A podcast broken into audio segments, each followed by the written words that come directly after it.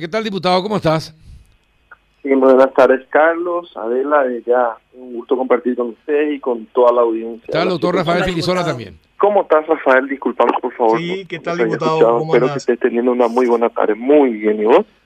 Igualmente. Bueno, diputado, ¿qué, qué, a ver, ¿qué es la, la reflexión que te, que te arroja lo que pasó ayer en las elecciones internas de tu partido? La refle- mi reflexión, Carlos, es de que la ciudadanía impuso a su candidato.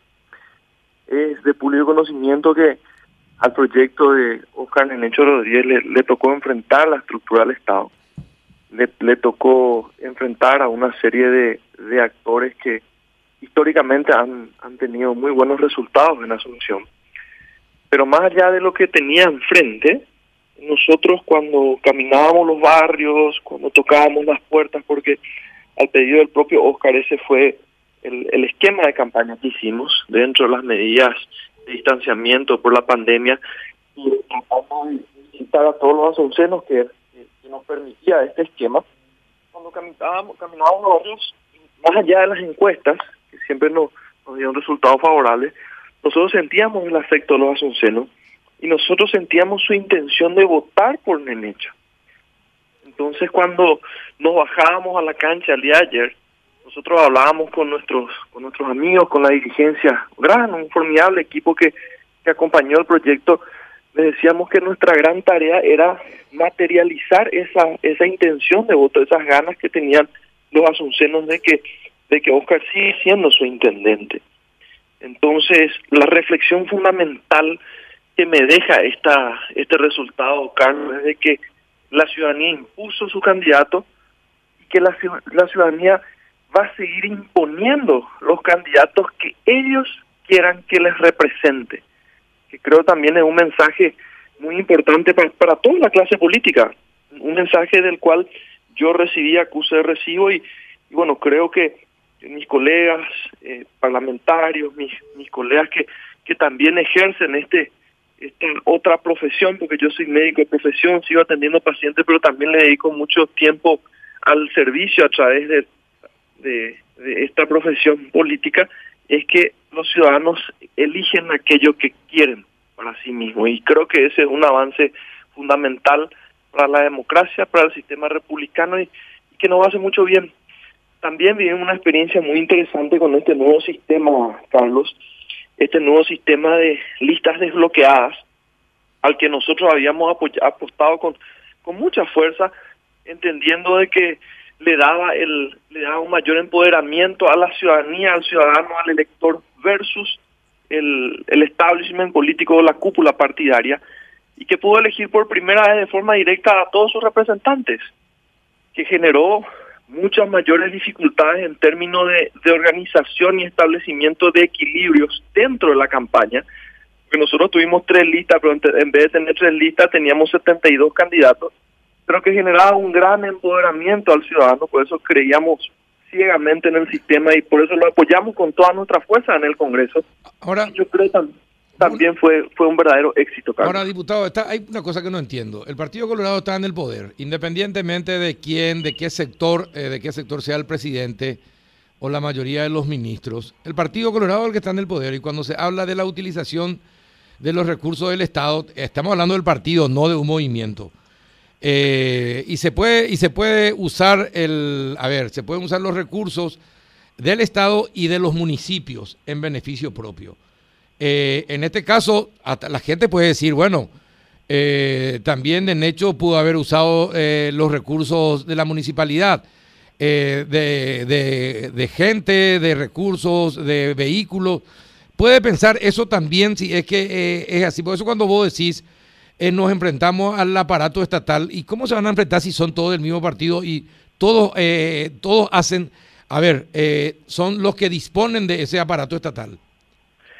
Y en primer lugar yo tengo, es decirte que respetuosamente yo tengo una visión muy distinta, querido Carlos.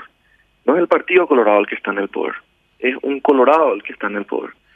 Yo diciendo como Colorado, en base a las ideales y los principios de mi partido, con muchas, con muchos planteamientos, con muchas obras, con muchas gestiones realizadas por este gobierno. Entonces, esa es una primera disquisición que es importante realizarla. Por lo menos desde mi punto de vista, yo estoy convencido que el de más de 2.490.000 colorados. En, en segundo, como segundo capítulo, eh, sí, Carlos, nosotros enfrentamos en su momento al candidato del oficialismo y sí sentimos que la estructura del Estado paraguayo era volcada en nuestra contra. Esa fue una, una clara percepción. Por nuestra parte, con tu pregunta sobre la estructura municipal, que de entrada tenemos que aclarar es muchísimo más pequeña que la estructura del gobierno, con Oscar en todo momento fuimos muy claros y él, él por sobre todo fue muy duro en su en su direccionamiento o en las indicaciones que él transmitía a su equipo municipal con respecto al hecho de que un solo bolígrafo, una sola acción, una sola situación municipal no iba a ser mal utilizada eh, con un direccionamiento a una campaña política. Yo creo que eso en base a la información que yo tengo, en base a lo que pude percibir y ver, creo que es un delineamiento que se cumplió desde la Municipalidad de Asunción y creo que le va a dar mucha autoridad moral como candidato ya mirando a las elecciones generales en su condición del candidato de la lista 1, en su condición del candidato del Partido Colorado, Carlos. Bueno, a ver, Rafa, Adela, ¿alguien que le quiera hacer una, consulta al diputado? Primero, Rafa. Sí, sí, siguiendo lo que te preguntaba, Carlos, diputado, independientemente de la posición personal que tengan cada uno de ustedes, eh, si hay denuncias que, que hubo, ¿verdad? Eh, yo escuché denuncias eh, de un sector sobre utilización de, bienes municipales y de otro sector sobre utilización del aparato del gobierno. El partido no debería hacer algo con relación a eso, siendo que es una situación irregular y que el partido es responsable políticamente de su gobierno. Yo tengo que volver a hacer la adquisición que hice, Carlos, y te pido disculpas y pido disculpas a la audiencia por ser reiterativo, pero pero existen ideas que creo, o sea, existen situaciones que creo tienen que ser bien claras. El Partido Colorado tiene más de 2.500.000 afiliados.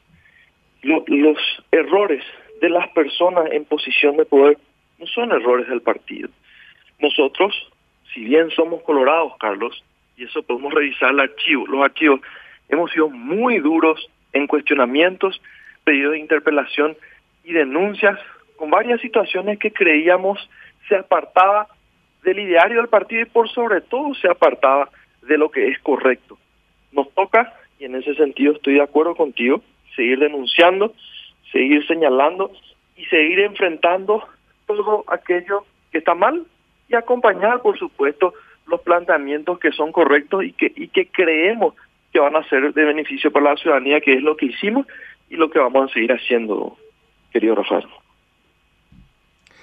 Y comentario nomás, porque pareciera que, te, voy a poner un ejemplo, el, normalmente se dice eso con relación a la época de Stroner. Sin embargo, hasta hace poco Stroner, creo que hasta ahora, sigue siendo, sigue siendo presidente honorario, sigue siendo este, elogiado en las páginas oficiales del partido.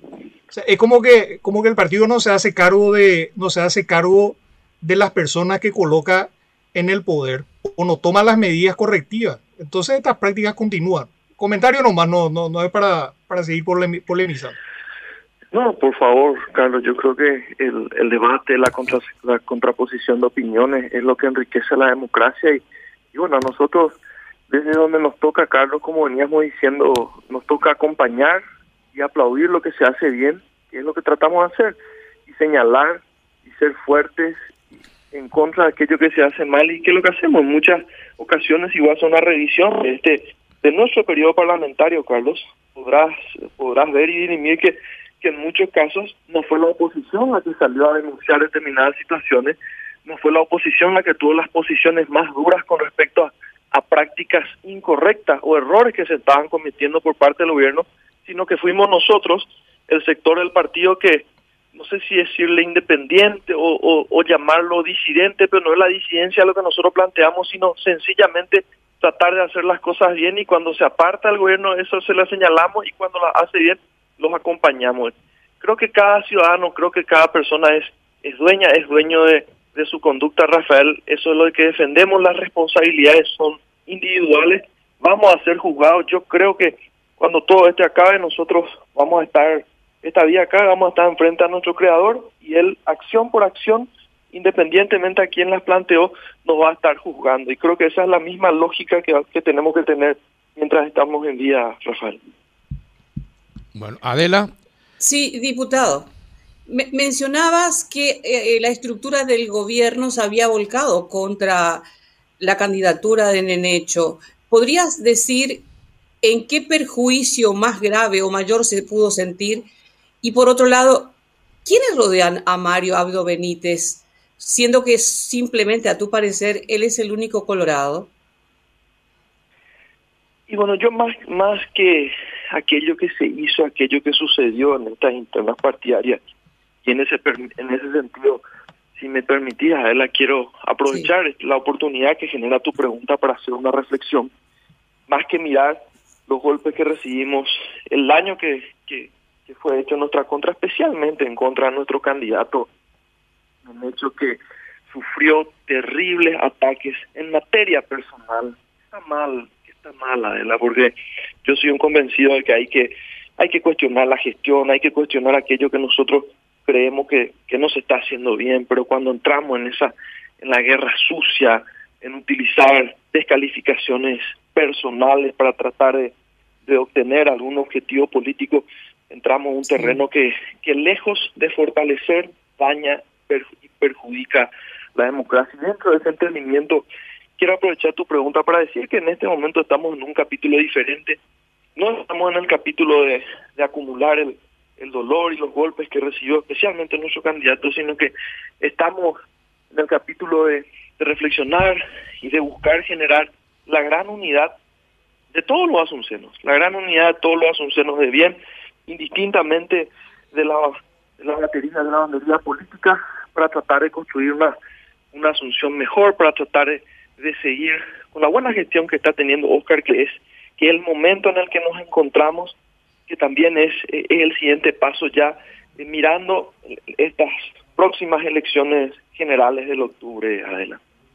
Y, y, bueno, la otra pregunta, necesito tu respuesta también, queremos escuchar porque fue fuerte, de que solamente Marito es el Colorado y su entorno. Yo no dije que Marito es, eh, es el Colorado, es, el único Colorado, Adela. Dijiste, Yo lo que estoy Diciendo es que no, no lo dije. Hay una grabación. Vamos a escuchar la grabación. Dos millones cuatrocientos noventa mil colorados. Nosotros somos alrededor de dos millones quinientos mil colorados. Yo te dije, existen dos millones, cerca de dos millones cuatrocientos mil que no están involucrados en este proceso de gobierno. Eso deja un número de personas. Eh, por supuesto que Marito, el presidente de la República, porque así deberíamos referirnos a él, el presidente de la República no es el único colorado en función de gobierno. Lo que, lo que te estoy diciendo es que habemos muchos que no estamos en esa situación y que cuestionamos a aquellos que entendemos no se está haciendo de forma correcta, muchas veces incluso antes que la propia oposición, porque es el posicionamiento del movimiento no colorado el de cuestionar aquello que es incorrecto y de acompañar a aquellos que creemos que se está haciendo bien. Bueno, todavía me quedo con la duda. Mil disculpas si no puede ser lo suficientemente claro, pero considera, considerarlo un cobro porque no nos dijiste ni a Carlos, ni a Rafael, ni a toda la audiencia dónde podemos ir a un supermercado que nunca aumenta los precios. Está acá en la pared, no puedo dar comercialmente nombre. Cuando Adela dé ese nombre, vuelve a contestar su pregunta. bueno, diputado, eh, muchísimas gracias por tu tiempo. Eh, y bueno, vamos a ver qué, qué pasa en octubre y, y, a ver con qué tipo de oposición se van a enfrentar, si van a ser una oposición dividida con diferentes candidatos se van a poner de acuerdo para tener un solo candidato para enfrentarle a, a Rodríguez acá en Asunción? Para mí siempre es un gusto compartir contigo, Carlos, Adela, Rafael, con toda la audiencia y a disposición para lo que podamos dialogar, reflexionar o, o transparentar nuestra gestión, que es una obligación como hombres públicos. Antes de irte, eh, Oscar Germán La Torre, ¿qué es, tu, qué, qué, es tu tío, tu primo, qué es? Es mi tío, tu tío, un gran amigo y consejero. Ah, bueno, perfecto. Muy bien. Un abrazo, diputado. Gracias por tu tiempo. Adiós. Otro fuerte parado. Hasta luego.